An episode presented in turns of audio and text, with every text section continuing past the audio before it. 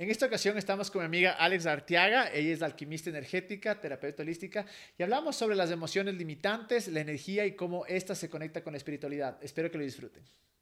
¿Sabes qué es lo loco, Alex? Que hace meses, dos meses, no nos conocíamos y de repente hubo como que esta conexión y ahora estamos aquí sentados en el podcast. Me parece increíble cómo es como que el universo, Dios, como queramos llamarlos, es como que se une, uno, uno se atrae, ¿me entiendes? Sí, sí. Entonces, eh, pero me encantaría, o sea, gracias por venir, Alex, porque quería escuchar un poquito de tu historia y cómo fue que llegaste a pensar estas cosas que para muchos tal vez es locura, pero sabemos que para otros realmente es, transforma las vidas. Sí, bueno, gracias, gracias por este espacio. Regresando a lo que dijiste hace un ratito, para mí yo lo llamo sincronías perfectas, sincronías del universo. Y mucha gente ya cuando digo eso dice, este está loca, como que sincronías o resonancia. Muchas veces digo, como entramos en resonancia. Y de ahí voy a tu segunda pregunta, que es, o sea, ¿qué, ¿cómo explico esto que es tan abstracto muchas veces? Eh, porque es invisible a nuestro ojo humano y a veces a nuestra comprensión desde el plano mental, ¿no? ¿Cómo explico todo esto que se siente, que se puede percibir y que cuando una vez ya lo experimentas, estas sensaciones em, más sutiles, que, puede, que es la, frecuencia, la vibración del amor, de la gratitud, de esto que es inexplicable cuando lo queremos articular con palabras, eh, lo tienes que vivir, o sea, tienes que vivirlo y sentirlo, pero muchas veces para poder vivirlo y sentirlo tenemos que involucrar esta parte mental, esta parte de que cómo comprendo esto. Entonces, no sé, parte de mi experiencia y de mi vida ha sido un poco unir estas, estas, estos dos lenguajes, ¿no? Desde mi experiencia y desde mi comprensión cerebro izquierdo, cómo explicar, cómo yo necesité esa explicación lógica, terrenal, para poder experimentar esto tan abstracto, esto tan invisible. Y, y ahora eso es lo que hago, ¿no? Es como pude unir estas dos partes para poder llegar a las personas tanto que no necesitan mucha explicación y que solo saben desde una sabiduría interna y también poder llegar a personas que necesitan un poco más de esta explicación lógica, científica. Eh, ha sido muy bonito, ha sido como un... Un buen viaje. Un buen viaje, sí. Cada vez aprendo más de cómo, cómo interlazar estos dos conocimientos.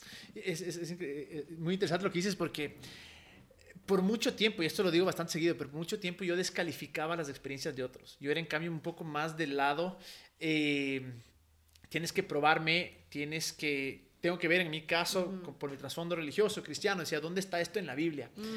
Y claro, cuando las personas usaban un lenguaje diferente o me contaban de experiencias diferentes, lo primero que venía a la mente era, están locos. O sea, mm. están locos. Y, y, mi, mi, primera reacción era descalificar todo esto.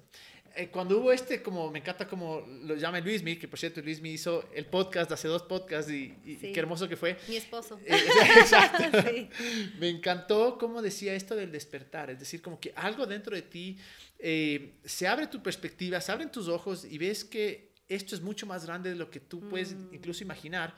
Y, y, me encanta eso que tú dices, claro, porque llega un punto en el que no puedes negar la experiencia del otro, pero creo que lo chévere no solo es decir, bueno, tu experiencia es válida, sino quiero aprender de esta experiencia. Mm. Tal vez lo que tú viviste me puede beneficiar a mí. Y yo creo que estoy en, en, este, en este camino. Así es que cuéntame un poquito, ¿cómo fue tu vida? O sea, ¿cómo llegaste acá? Lo que acabas de decir es lo que a mí me hizo sentido de por qué continuar por este camino. Lo que acabas de decir, si a mí me hizo sentido esto, que ahorita te cuento un poquito de mi historia, es si a mí me hizo sentido esto y a mí esta información que llegó me abrió a esta nueva realidad amorosa, porque si dices, te puedes abrir a una nueva realidad que no te gusta, que no te resuena y dices, no, gracias, pero esta fue amorosa, me sentí tan a gusto que dije, y entonces, esto tengo que compartirlo con más gente porque entiendo que hay mucho sufrimiento y se convirtió en mi propósito, ¿no? El, el servir desde, desde el amor todo empezó, a ver, ¿desde dónde puedo empezar?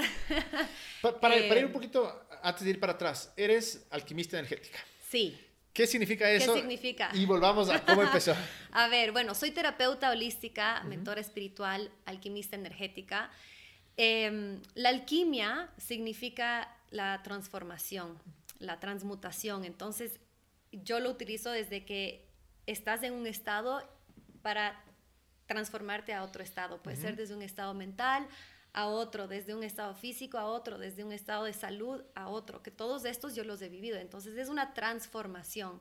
Y la parte energética se conecta muchísimo porque así fue como yo, yo aprendí y entendí, comprendí el mundo espiritual. Yo lo entendí a través de la energía, como dije hace un momento. Yo necesité esta explicación lógica, científica, para despertar esta magia en mi corazón, que llamamos amor, que llamamos Dios, ¿no? Que llamamos, bueno, tiene muchas otras palabras, sinónimos, fuente, universo, mente cuántica. Para los científicos es la, el campo cuántico, para, lo, para la ciencia cuántica. Entonces, en realidad todo es un sinónimo, pero yo necesité esa explicación científica de qué es la energía eh, para juntar las dos. Y la energía es algo como, no puedo, si tú me dices, ay, sí, yo, yo creo en eso de la gravedad, a la gravedad le vale muy poco que tú creas o no creas en la gravedad. Si yo levanto este vaso de agua y lo suelto, la gravedad va a hacer que caiga. Es igual cuando la gente dice, sí, yo creo esto de las energías. Sí, sí, como que sí, yo también creo. Es como a la energía le vale muy poco si crees o no crees, porque hay leyes universales, leyes naturales que explican, y obviamente mentes brillantes como Einstein que, que explican perfectamente la, el átomo y, la partícula subatómica. Y eso es energía y nosotros somos eso, somos energía. Hasta lo más subatómico que hay, o sea, todo lo que está en nuestro alrededor de una u otra forma tiene átomos. Antes de meterte en esta parte de la energía, ¿te considerabas una persona espiritual? Una persona religiosa o, cómo era tu camino en ese sentido? Totalmente espiritual, sí. O sea, siempre tuviste este, esto dentro de ti que te llevaba a buscar esto. Em, a ver, yo, yo nací en Ecuador, yo soy ecuatoriana, pero a los 10 años eh, mi familia, mis papás decidieron mudar a Estados Unidos. Entonces yo crecí eh, mientras estaba aquí en Ecuador en una familia tradicional católica que, ¿Por qué? Porque sí, porque la abuelita fue católica, porque mis papás son católicos y porque yo también.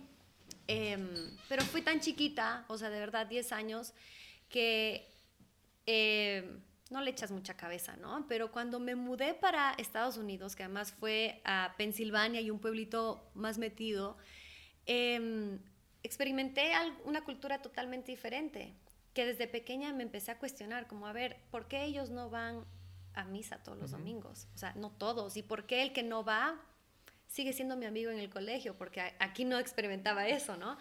Em, entonces, desde ya los 11, 12 años me empecé a cuestionar mucho y empezó como este lado un poco, llamémoslo rebelde, de, que cuestionar y, qué es Dios, ¿no? Y, y, por qué, y por qué la misa, y por qué la iglesia, y por, ay, resulta que no es del catolicismo, hay como 10.000 diferentes nombres y ramas em, dentro de este mundo occidental, creencias occidentales, pero después hay todo este otro lado del mundo que es las creencias religiosas orientales.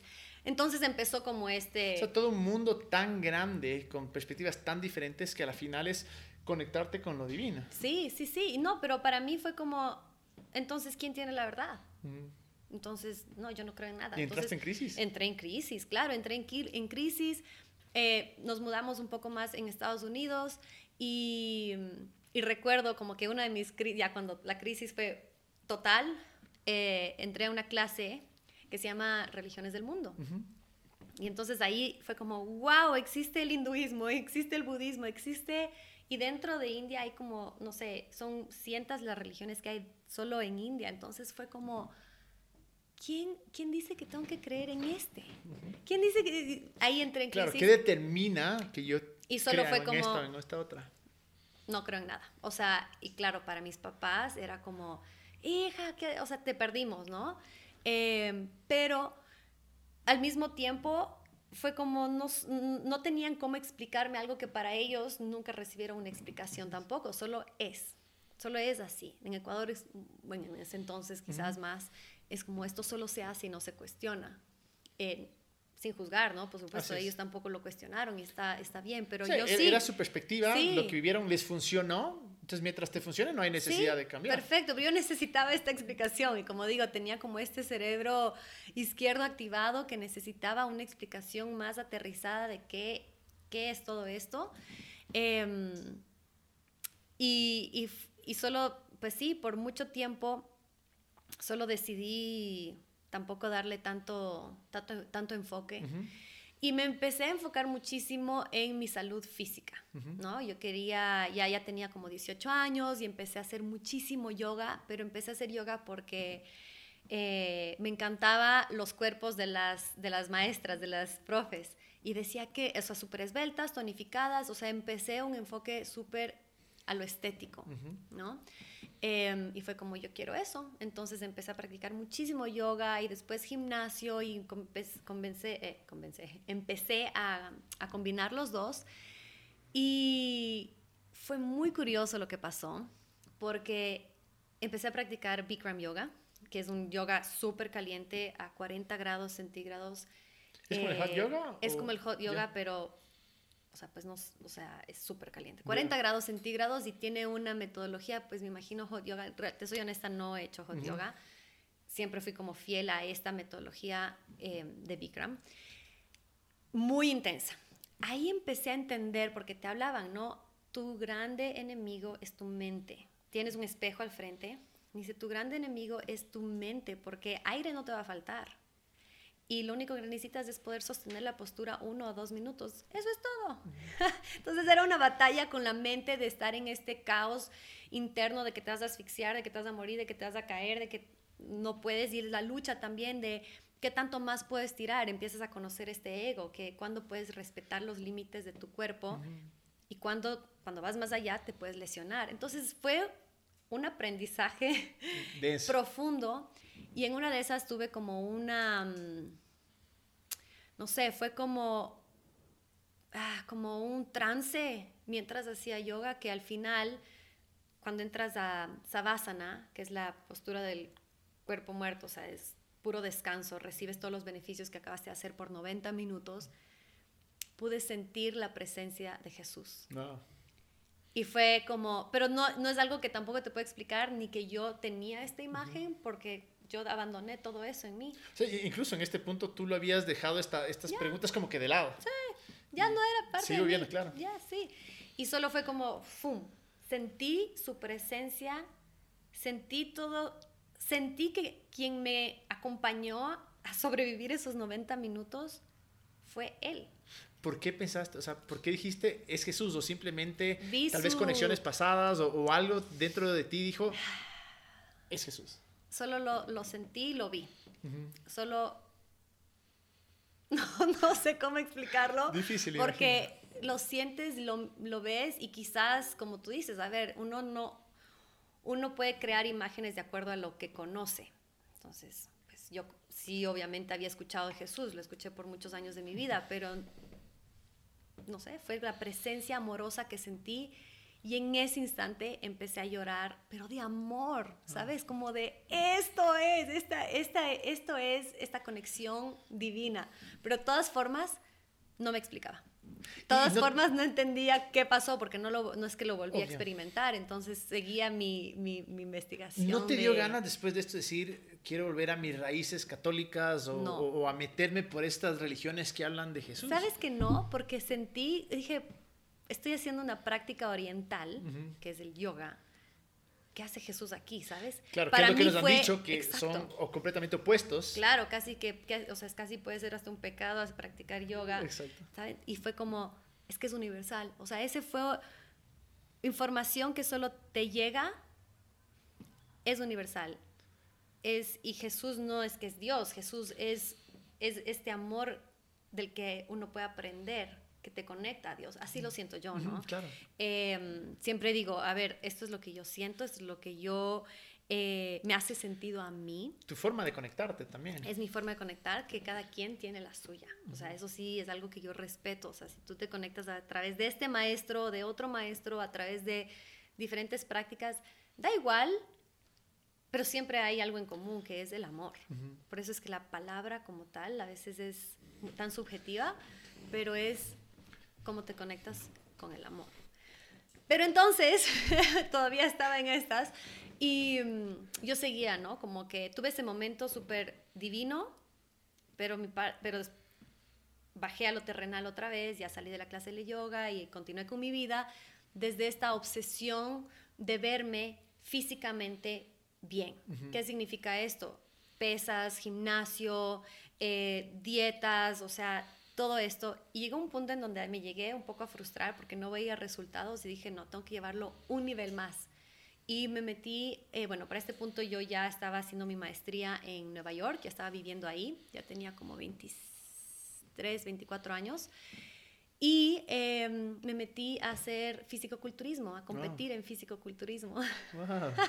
sí, es una parte que cuando alguien, cuando me conocen es como, tú estabas en este mundo. Claro. Sí. o sea, era el deseo de poder transformar tu cuerpo. Era el deseo de exactamente, de transformar mi cuerpo y de lucir. Te soy honesta, era 100% estético y de lucir. O sea, cuando lo dijo en voz alta, dices, lo que yo quería era verme de tal manera para pararme encima de un escenario, para ser juzgada por cinco jueces. Claro. Y de acuerdo a su puntaje, voy bien o no. O sea, tu valor dependía de cinco personas que no conocías y que simplemente van a decir si a sus ojos era lo que tenías que ser. Claro, y entonces es como, ouch, o sea, que en, ese momento yo no sentía la desconexión. ¿En qué punto te diste cuenta de que por ahí no iba la cosa? Cuando, por esta dieta tan restrictiva que tuve, Em, contaba hasta las calorías de una zanahoria, ¿no? O sea, lo que puede ser un manojo de espinacas, o sea, todo, de verdad era muy, muy, muy fuerte. La dieta y todo esto, el rebote fue tan fuerte que detonó un desorden alimenticio. Y, y, fue horrible, o sea, mi tema fue de descontrol. Ahí empecé a entender, a ver, cuando yo estuve en la universidad, yo estudié dos carreras, una de ellas es publicidad y la otra es psicología. Pero un poquito la psicología la fui como, como que siempre me interesó, pero una parte muy corporativa, familiar, me llevaba hacia lo corporativo, pero siempre la tenía ahí detrás, ¿no? Entonces, yendo otra vez al tiempo que estamos hablando ahora en Nueva York, cuando se despertó este desorden alimenticio, como que me acordé de todo lo que yo aprendí cuando estudié psicología y dije, oh, o sea, estoy viviendo lo que leía en los textos, ¿qué puedo hacer para sanar? Em, Pero todo sola. Sí, sí, sí. O sea, tú mismo te diste cuenta y dijiste, bueno, creemos que probablemente hubo una fuerza más grande que tú, ¿no? que te llevaba a esto, pero claro, dijiste, tengo que cambiar y vinieron estos pensamientos y comenzaste a hacer algo. Sí, y, sí fue sola porque, como te digo, yo soy la, somos tres hijos, mis dos hermanos y yo, yo soy la más chica. Y como te dije, o sea, yo sí fui la más rebelde porque empecé a cuestionar cosas que para la familia estaban ya... Incuestionables. Sí, entonces llegué a un punto en donde sí es parte de mi historia, como esta, esta crisis que incluso fue como el revelarme ante una estructura familiar. Y entonces no sentía que contaba, o sea, con nadie, o sea, era como, ¿quién me puede comprender, no? Es, creo que todo adolescente pasa por esto, o sea, no soy una excepción en realidad. No, creo que todos cuando comenzamos a despertar, por llamarlo así como lo, llama Luis, que parece hermoso, es o cuando comienzas, a mí me gusta también llamarlo el repensar, te sientes solo. Sí, sí, y es un camino que lo tienes que vivir solo, de hecho, o sea, te lleva hacia, te lleva hacia ese lugar donde tienes que encontrarte contigo y lo que está aquí adentro, y los recursos te empiezan a llegar, ¿no? Te empiezan a, a llegar poco a poco. Entonces, yo quise sanar mi desorden alimenticio porque estuvo, yo tenía trancazos, no, no paraba de comer.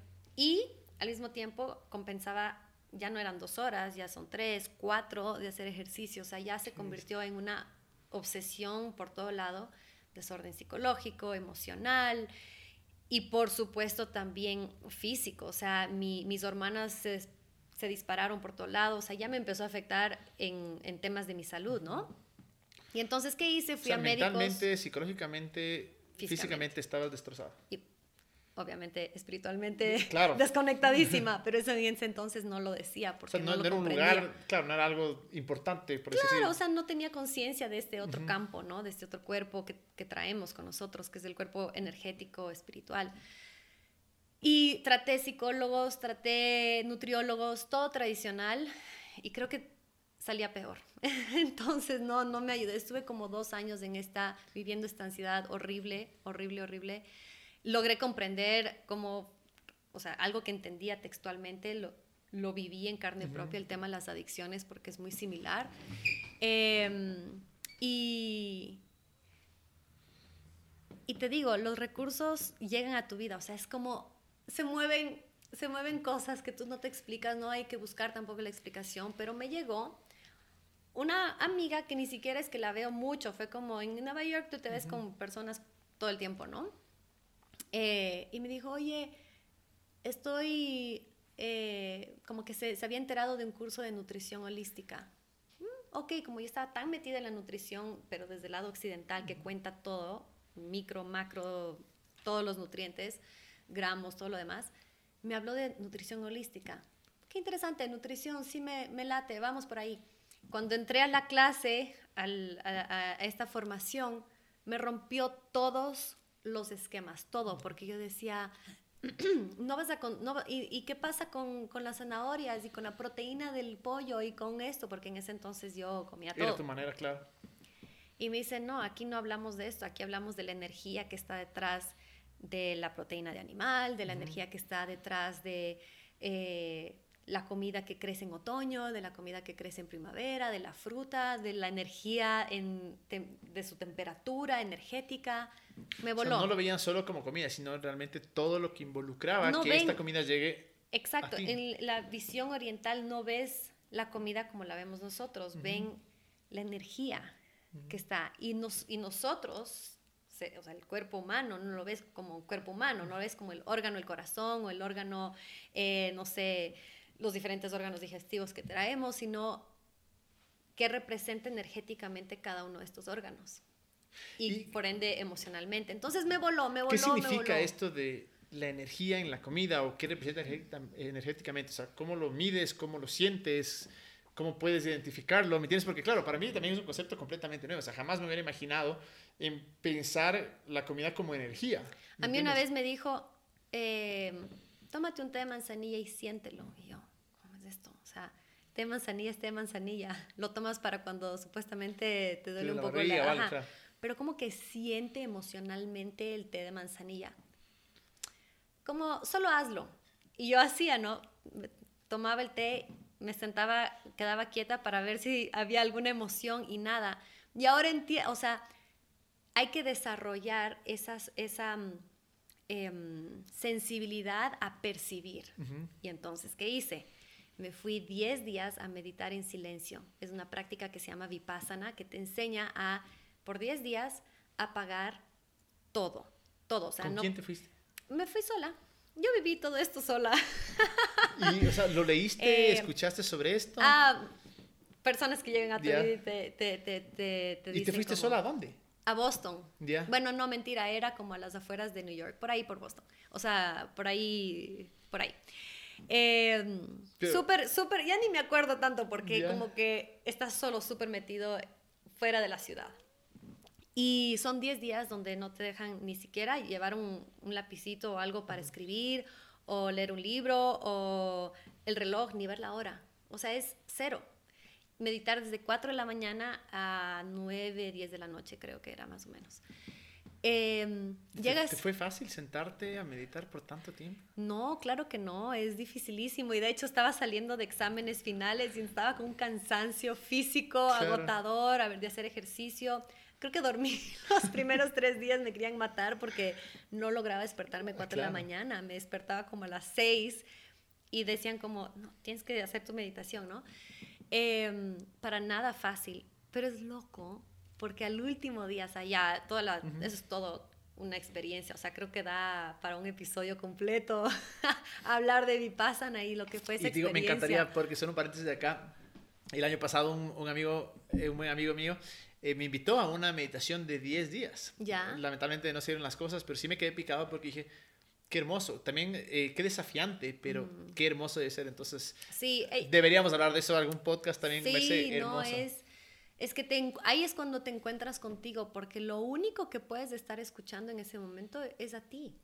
Y son estos pensamientos. Imagínate yo con desorden alimenticio y, y cuando daban comida, yo me trancaba toda la comida y si el de al lado no se acababa, o sea, yo era, llegué a ese nivel de que si el de al lado no se acababa, y no te puedes hablar, eso es la otra, no, no te puedes hablar. Entonces era casi que me llevaba la comida del otro. Pero empecé a mirarme, ¿sabes? Eso es lo que cuando estás en una adicción no, no miras eso, pero empiezas a mirarte. O sea, bueno, llegué al punto en donde al final llegas a sentir, si yo te digo ahorita, tú puedes, puedes percibir la, la energía que está pasando por atrás de tu rodilla. Probablemente. O sea, no, no, no. Y si trato de hacer conciencia de esto, no, no, no, no, ¿sabes? O, o, o tu dedo chiquito del pie. Es como que los tienes Pero sé olvidados. que está ahí, pero... Ok, cuando terminas de estos 10 días, puedes sentir, puedes sentir todo tu cuerpo. O sea, es como, puedo sentir el pelito chiquitito que está aquí de- en, en- en- la oreja. O sea, es como estos vellitos translúcidos. Puedes sentir, puedes sentir todos tus órganos internos. El corazón lo siente, pues obviamente es lo más fácil sentir por el latido. ¿no? Y cuando logras, o sea, cuando te dan permiso a hablar finalmente después del décimo día, en 10 días no cruzas palabra con nadie. Nada, nada, nada. No, no, ni siquiera puedes en la ducha, por ejemplo, cantar tu canción favorita. O sea, no, Nada. nada. Eh, cuando hablé por primera vez después de 10 días, sentía la sensación de el, o sea, la mecánica de aires que tienen que pasar y, y la, y, la, y las cuerdas vocales que se tienen que conectar para poder emitir el sonido que con- entendemos como palabras. Wow. Es muy loco, entonces, eh, ¿por qué te estoy diciendo esto de percibir? Ah, por la comida. Todo regresa a la comida. Cuando dices, ¿cómo siento la comida? ¿Cómo puedo sentir un té de manzanilla? Regresé y dije, ahora sí voy a tomarme mi té de manzanilla y lo voy a sentir. Y sientes perfectamente qué parte de tu ser, o sea, qué parte de tu cuerpo se abre y que trabaja con esa energía que trae la planta, con esa sabiduría que trae la planta. Ah, ok, voy a poner a prueba té verde, trae el té verde. Y empiezas a sentir qué partes de tu cuerpo se, se activan, o sea, se conectan, hacen resonancia. Por eso dicen, el té verde es para esto, la manzanilla es para esto, la lavanda es para esto, esto. Eh, ahora tiene sentido. Y, y que empiezas a desarrollar esta sensibilidad hacia tus alimentos. Entonces ya, para este entonces ya, obviamente... Creas una relación mucho más sana, imagino. Es una relación, claro, ya mi, mi mirada hacia la, mi comida ya no era proteína, grasas, carbohidratos, era cómo esto me va a hacer sentir energéticamente. Y, o sea, fue todo este proceso de descubrir que a través de la alimentación yo pues decidí ser vegana en ese entonces, significa cero proteína de animal, cero producto que venga de animal.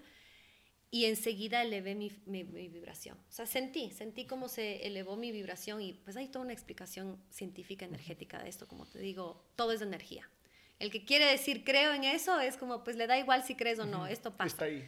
Esto está. Te Y transformó realmente. es que elevas tu frecuencia. Y eso es lo que yo digo. O ¿Y sea, a qué te refieres con le- te sientes mejor? ¿Te sientes más despierto? ¿Qué, qué te hace esto de elevar la frecuencia? A ver. Mm.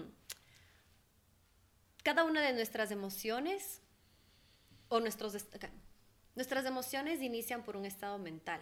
¿no es cierto? Y todas estas creencias, pensamientos que vamos teniendo, que más del 90-95% son pensamientos inconscientes que están en autopilot aquí, uno no cae ni en cuenta, y además se repiten y más del 80% de ellos son autodestructivos, o sea, son Ah. qué fea soy, qué mala soy, no soy suficiente, me falta, todo esto.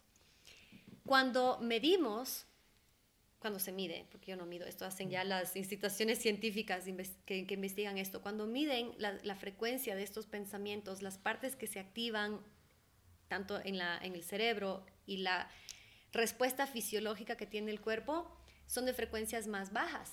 Y uno puede ver, entonces podemos decir que las diferentes emociones tienen diferentes frecuencias y vibran en diferentes frecuencias. Estar con miedo o sentir miedo sentir culpa, sentir vergüenza, tiene, emites hacia tus células, tu cuerpo, vibraciones de baja frecuencia. Y cuando te conectas con las de amor, de armonía, de paz, de tranquilidad, de compasión, son elevadas. Esto es, hay una respuesta fisiológica en ti que, que comprueba todo esto que te estoy diciendo. Y entonces cuando elevas tu, ¿cómo puedes? Hay muchas formas de cómo elevar tu frecuencia. Una de ellas, que para mí es la más fácil, es a través de algo que haces tres veces al día, comer, ¿no? Eh, y si me conecto con la alimentación desde esta mirada holística, que es la, o sea, no solo estoy viendo por lo que, por lo que me nutre, sino por lo que me contribuye a mi energía, puedo entonces elevar mi frecuencia. Y por ejemplo, en ese sentido, digamos, digo, bueno, o sea, en verdad, bueno, me encanta esto que estás contando, ¿no? Pero eh, digo, o sea, desde mañana quiero comenzar a tener una relación un poco más sana con, con la alimentación y quiero que esta eh, alimentación me, me lleve, eh, estimule o haga que mi, mi, mi frecuencia crezca. ¿Cómo empiezo? Em, ¿Hay alguna manera de empezar? o sea, sé que te ha tomado mucho tiempo, pero para alguien que tal vez diga, desde ahora en adelante quiero tener una relación más sana, porque sé que muchos de nosotros, me incluye, tenemos una relación pésima con la comida en realidad. Eh, ¿Cómo podríamos dar ese pasito primero para decir, puedo esto ayudarme? Eh, sacar una cita conmigo. No, mentira. obvio, eso seguro, seguro. Es que, ¿cómo te explico? Y ni siquiera, eso es mentira, porque ni siquiera es una cita. No, no, es como, es, es, es un proceso de aprendizaje. Mira, a mí me tomó me tomó dos meses, o sea, este proceso de mirar a la comida diferente es una inversión de pensamiento. Es como, a ver, el plato de comida no ha cambiado, sigue siendo el mismo arroz, sigue siendo las mismas lentejas, sigue siendo las mismas verduras, pero mi mirada cambió. Esa es la inversión de, de, pensamiento que me tomó a mí eh, como dos meses. Dos meses entrar en ese lenguaje. Siendo súper intencional, ¿no? Sí, o sea, eh, curiosa ¿Ya? ¿Sabes? Curiosa y, y, sobre todo con una necesidad de que no quiero estar, o sea, es horrible, la, la, adicción es horrible, o sea, cualquier persona que sufre alguna adicción es horrible, es, y además es no racional, o sea, puede venir la persona más lógica explicarte lógicamente el daño que te estás haciendo, como ponen en la caja de cigarrillos, ¿no? El pulmón. Todo. Puedo ser lo más gráfico, lo más racional, a esta parte desequilibrada de, de, de uno de estos cuerpos, mental, emocional, energético, espiritual, no hay, no hay lógica. Entonces solo es esa necesidad de necesito algo para tú, claro, tu mente tiene que de cierta manera llegar a ver la necesidad y el beneficio de ciertas prácticas sí. para poder decir, porque si no, claro, uno dice qué lindo voy a cambiar eh, o por moda o por curiosidad, pero tal vez no va a tener el efecto de llegar a ese punto mental que dices, esto me está matando, sea lo que sea necesito cambiar y esta práctica realmente me va a traer beneficio. Sabes que por más mental que sea, sigue, te lo digo yo porque lo, lo, viví, yo llegué a poner eh, seguros en las, puertas las puertas de mi alacena en, en mi pequeño estudiecito que, que, como se vive en New York, tenía como ganchitos, llegué a poner eh, estas, estas plastiquitos de seguridad para no despertarme a medianoche a abrir a comer. O sea, te digo, no es lógico. Por eso los traumas, los miedos, em, ninguna de estas emociones limitantes, la culpa, la vergüenza, la, ansiedad, no son lógicas y a nadie le vas a poder sacar de, estos, de este lugar emocional que los está limitando a tener una vida armoniosa, en paz, ¿sabes? Como desde la lógica. No se puede. dijiste esta palabra, emoción limitante. He escuchado mucho creencias limitantes. Lo, lo, he hablado, lo he pensado. ¿Cuál es la diferencia? Explícanos primero qué, qué, es esto, la diferencia y qué es una emoción limitante. Pero claro, creencia limitante creo que todos de alguna u otra manera lo hemos escuchado, lo hemos tratado de entender. Pero emoción limitante ya suena un poquito más, más denso, en verdad. Es, es, a ver, las emociones limitantes son estas que te acabo de mencionar, que también dije hace un ratito, que vibran bajo. Por, que me limitan a vivir desde la... ¿Perdón? ¿Vivir al máximo? Vivir, en verdad, desde la tranquilidad, ¿sabes? Lo que uno, más allá de, de, de, estar como en una euforia de alegría o de éxtasis, en verdad lo que quieres es estar en paz. Quieres ir a dormir tranquilo, con una mente que puede descansar. Em, obviamente todo eso está conectado a la alegría, a la abundancia, al merecimiento. Todo lo que no es eso te está limitando llegar a eso. Entonces son los traumas, ¿sí? Todo a la final em, tiene como base troncal trauma. Tenemos traumas. El miedo, los traumas. O sea, el trauma es lo troncal a estas emociones limitantes. Todos tenemos traumas, todos. La persona que dice, no, yo no tengo traumas, yo no tengo nada que sanar, es el que más tiene. Porque solo no está siendo consciente de que todos tenemos traumas por dos lados. O heredados por la información que traemos desde nuestros ancestros, desde nuestros padres, o porque los hemos adquirido en nuestra vida. Por ejemplo, eh, no sé, un accidente de un auto. Lo viví, o sea, no sé, me invento, a los 18 años y por ende me quedó ese trauma. Entonces hay traumas que vienen hereditarios y traumas adquiridos. Estos traumas son, eh, me gusta explicarlo como, imagínate la rueda del auto, no perfecta, que hace que ruede todo bien. Cada trauma sería como un clavo en la, en la, en la llanta. ¿Ya? Y ¿qué va a pasar eventualmente? Que se va a bajar la llanta. Y si hay más clavos, se va a bajar cada vez más y empiezas ya, ya no empieza a rodar tan bien el auto, empieza como a pues estar totalmente desequilibrado, ¿no? Tenemos traumas en cada uno de nuestros cuerpos. ¿A qué me refiero cuerpos? El cuerpo físico, ¿sí? Puede ser un trauma literal que te caíste y te hubo un desguince en el tobillo. El trauma mental, ¿no? Creencias limitantes, ahí vienen estas, eh, el tema de los pensamientos, son traumas que se riegan a convertirse en traumas emocionales que afectan a tu campo, a tu cuerpo energético y también a tu cuerpo espiritual. Entonces podemos tener traumas en cada uno de estos cuerpos, físico, mental, emocional, energético y espiritual. Entonces, estos traumas que se disfrazan como emociones como el miedo, la culpa, la ansiedad, puede ser también una adicción, ¿no? Eh, la vergüenza, el no saber cómo poner límites, eso de que te digo sí y aunque quise decirte no, es una forma disfrazada de la culpa. Todas estas emociones te limitan. El, el, no perdonar, el no perdonar y vivir con ese resentimiento es una emoción limitante el duelo, el, dolor de no poder soltar a alguien que trasciende. Eso es una emoción limitante. Y te limitan porque, y corrígeme si, si, entiendo, es porque estas emociones eventualmente son tan parte de ti que te llevan a tomar decisiones y no son decisiones acertadas o cómo es la manera en la que te limitan estas emociones? Te limitan porque es, o sea, es como que se, te empiezas a empiezas a creer que esa es una realidad. O sea, ahí, ahí, entra esta parte como de las creencias, ¿no? Sientes que, a ver, hablando ahorita de, los duelos, o sea, pensamos en esta sociedad y en este lado del mundo eh, que tenemos que sufrir y llorar profundamente el dolor de que un ser querido... De una partida. Ajá, de una partida. Y si tú te vas a otras culturas, solo no lo viven así, te sorprendes de las diferentes celebraciones que, que hay para la trascendencia, para las partidas, para el fallecer, para que el cuerpo ya deja de estar aquí, ¿no? Y entonces es como que las tomamos como una verdad y empezamos a vivir esto como una verdad. Y una de los limitantes más grandes es inconscientemente, por supuesto, las personas conscientemente no hacen esto. Nadie quiere sufrir a propósito, ¿no? Em, es. victimizarse.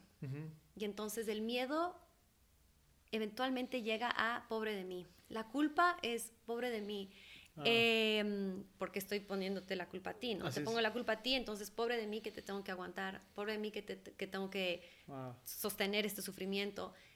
Y entonces ah, ¿cómo puedo salir de ahí? Nos desvinculamos de toda responsabilidad también. Claro, es como me empiezo Yo soy la persona afectada y...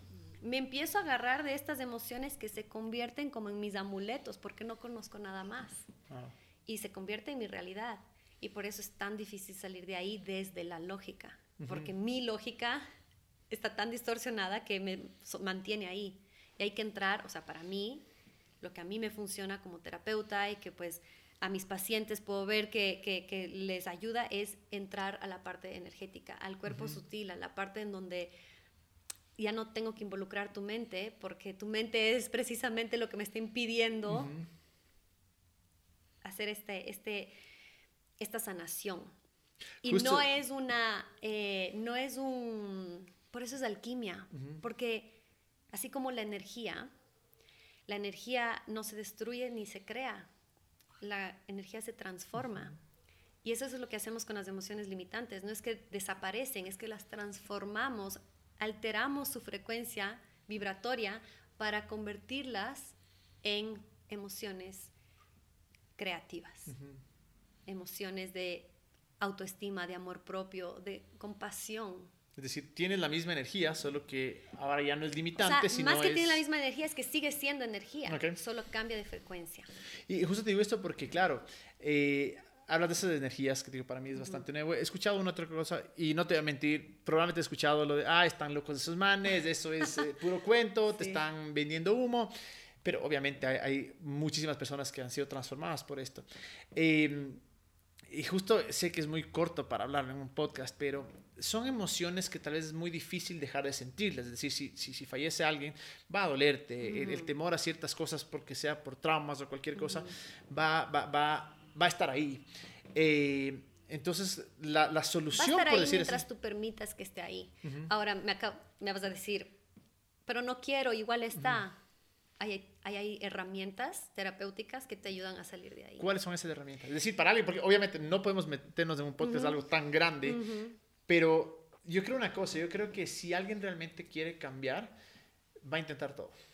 Claro. Es que hay una persona que realmente quiera o ve la necesidad de cambiar y dice que esto me ha llegado, porque sabemos que hay personas que han ido por muchos caminos y siempre es como que llegan a un camino y dicen, esto es, y luego de un tiempo como que crecieron más allá de eso, como que les quedó corto eh, y están en nuevas perspectivas, están en esta nueva idea de buscar diferentes cosas que les lleven a eso que me encanta que dices, la tranquilidad y la paz.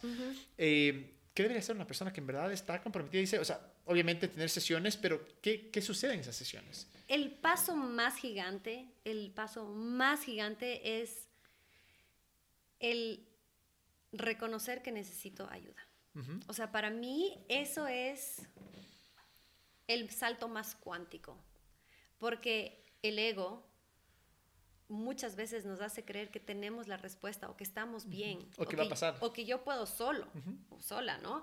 Em, o que el resto está mal y yo estoy bien y espero que el resto cambie porque yo, yo sigo con mi vida. O sea, el ego nos, nos, en verdad se convierte en, si no lo tenemos consciente a nuestro ego, se puede convertir en este mayor enemigo, es nuestro mayor enemigo si es que no lo tenemos consciente. Si lo tenemos consciente, esto es nuestro mejor aliado porque es, nuestro gran maestro. Ese es el salto más cuántico de cualquier persona. ¿Y cuál herramienta y por dónde? Hay 10.000. Hay 10.000, de verdad. De la alimentación que te hablaba hace un ratito, ese es mi camino. Yo entendí de la energía y por ende me conecté con la espiritualidad. O sea, como que uní todas las piezas, ¿no? Yo creo que... Em, no es, una, no, es un, no es un tema lineal de que tuve que hacer esto, esto, esto, esto para que llegue, más bien fue como diferentes experiencias en mi vida que llegó un punto en donde las unió toda. Eso fue para mí.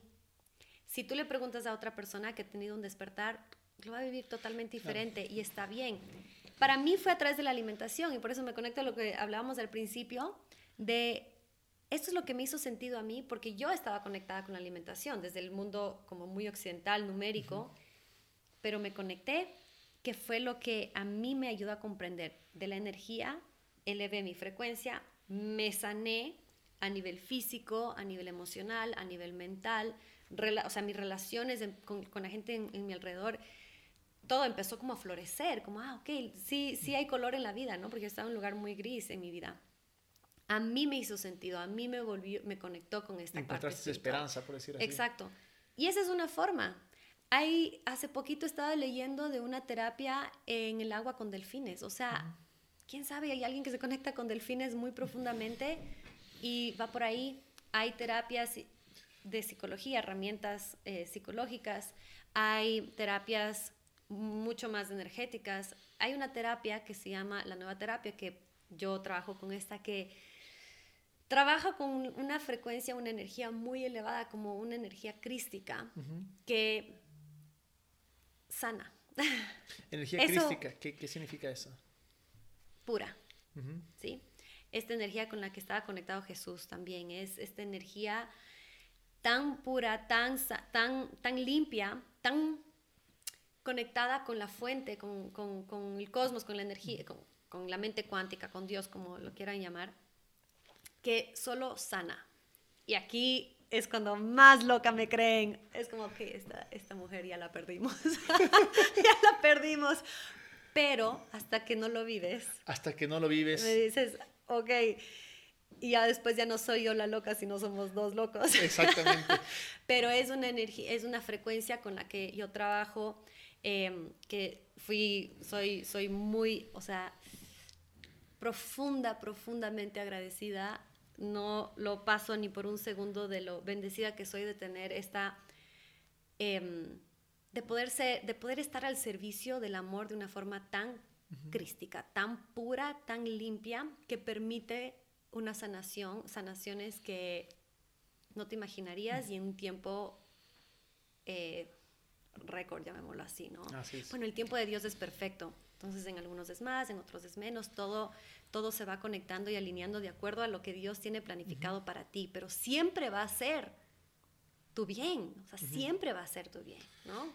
Eh, entonces tenemos desde terapias tan cotidianas, o sea, más que cotidianas, no, no dejan de ser simples. Hay conocimiento milenario de estudios de muchos años como la Ayurveda, pero es algo con lo que podemos conectar, que es la alimentación, o esto otro que te estoy diciendo, que para mí es lo más abstracto de explicar que yo, que, que yo conozco, Así que, yo, que yo sé, y todo lo que está en la mitad.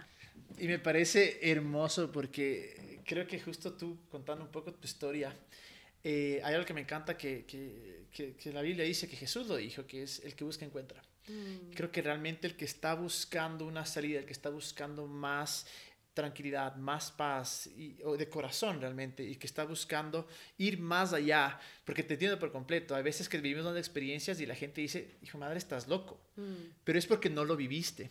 Y creo que de acá, de, justamente creo que en realidad aquellas personas que buscan van a encontrar. Eh, Alex, podríamos hablar de esto años, de años, de años, de años, porque hay tanto que y desde ya te comprometo a que en otro podcast eh, puedas venir, me encantaría hablar mucho, ir mucho más profundo en ciertos temas. Tengo unas últimas preguntas bien cortitas y bien puntuales. Dime. Eh, la primera, eh, ¿cómo crees que esto te puede llevar a ser mejor humano? Esta parte de las energías, esta parte que tú has experimentado, ¿cómo te lleva a ser un mejor humano? Te conectas con el amor. Y a veces hay que regresar a comprender qué es el amor, pero el amor en su esencia más pura es el no juicio, la no crítica, el aceptar, en otras palabras, del amor incondicional. Incondicional, sin condiciones. ¿no? Y esto es lo más, o sea, esto es lo más loco cuando estamos hablando con una madre que tiene un hijo con alguna discapacidad. O sea, tú le dices a la madre, deja de sufrir porque el sufrimiento no es amor, ¿no? Eh, le quieres enseñar a no sufrir y te dice, pero si estoy sufriendo por amor, por amor no, porque el amor es incondicional, significa que, o sea, es, aquí es cuando dices, ¿cómo? ¿Cómo acepto, integro esto que está tan difícil? Cuando hablas de, una mujer eh, que fue abusada, ¿no? Dices, ¿cómo? O sea, cómo aquí aplica el amor incondicional. ¿no? Y esto es, esto da para otro episodio. Pero es, es que cuando empezamos a conectarnos con este amor incondicional, que obviamente no es de un día para el otro, hay, hay un proceso de transformación interna. que Yo le llamo viaje de transformación porque literalmente es un, es un viaje interno en donde vas transformándote poco a poco. ¿Para qué? Para conectar con el amor incondicional. Y cuando estás vibrando en esa frecuencia, entonces puedo desde ese lugar no solo como amar a las personas que están a mi alrededor, a, las personas que hacen mal, entre comillas, ¿sabes? Porque todo es una es un label que le ponemos, ¿no? Pero las personas que no hacen bien y las personas que hacen súper bien, eh, ¿Cómo puedo igual enviarles tanto amor, pero no solo amor, sino como desde lo más profundo de mi ser desear que su sufrimiento también se desvanezca. Y ahí llegamos a la compasión incondicional, que es como aún más elevada que el amor incondicional, porque ya no solo te amo, sino es que deseo que tu sufrimiento se desvanezca, se elimine. Y si esto no me hace mejor persona, entonces quiero saber qué. y creo que me encanta eso porque creo que es justamente... Y a todo ser vivo, esto es importante también, no es solo al humano es, es, es, al perro, es a las plantas, es a todo el ecosistema. Y eso no significa entonces, a ver, yo por ejemplo dejé de ser vegana. ¿Por qué? Porque me conecto con la frecuencia y la energía de los elementos y, yo ya siento cuándo necesito qué alimento para, dependiendo de mi estado de ánimo, ¿no? Y dependiendo de, de, del estado en el que estamos em, como, como primavera, otoño, verano, o sea, todo, todo es una continua fluctuación, es un continuo ciclo. Em, me olvidé lo que estaba diciendo. La parte de la compasión y cómo esto nos lleva realmente a ser mejores. Ah, de los, de los seres. Entonces, no, significa que entonces tengo que ser vegana, no, significa que si decido comer pues un animal lo hago con una conciencia y una conexión. Si es que decido, eh, pues lo que sea, hacer un deporte de, de, pesca, eh, pesca deportiva, lo hago con qué conciencia. O sea, empiezas a conectarte y interactuar con todo ser vivo y aquí todo está vivo. Me encanta esto que me cuentas porque creo que para mí la esencia de Jesús, que para mí realmente es mi camino, e, es, esto, es esa conciencia mayor que se mueve en la compasión, que se mueve en el amor. Por curiosidad, rápidamente, ¿volviste a ver a Jesús? O sea, es un sentir, o sea, sí, obvio, es como sí, es, es un maestro, ¿sabes? me, me, guía constantemente y algo que yo siempre, yo soy humano, ¿eh? o sea, a mí me, muchas veces es como, ay, pero si tú ya estudiaste todo esto, ¿por qué te sale la culpa? Y es como, porque soy humano. pero una pregunta que me hago a mí misma siempre, y por eso tengo a, Jesús tan integrado en mi corazón, es mi gran maestro, es cuando estoy en este desequilibrio emocional, es, ¿qué haría Jesús? Ah. Y solo me vuelve, es como yo siento el anclaje, así, siento el anclaje, no sé cómo explicarte, siento el anclaje de, la de, de, mis pies que van a la, a la, raíz de la tierra y a la divinidad. ¿Qué haría Jesús? Y me viene como esta sabiduría, esta compasión, este amor incondicional. Y se empuje tal vez también. Sí, no, no tantas veces es muy fácil, pero eso es lo que yo hago. y me, encanta también esto porque es ver la, las partes diferentes de Dios, de Jesús, la mm. parte tan grande de, de este maestro, eh, de, para mí la mejor representación de Dios y ver cómo está ahí con nosotros. Me encanta eso. Dos últimas para eh, terminar. La primera, Alex, ¿dónde te encontramos? Si queremos, alguien dice, quiero eh, tener una cita contigo, tienes un podcast, me encantó tu podcast, tienes una página web, ¿dónde podemos encontrarte?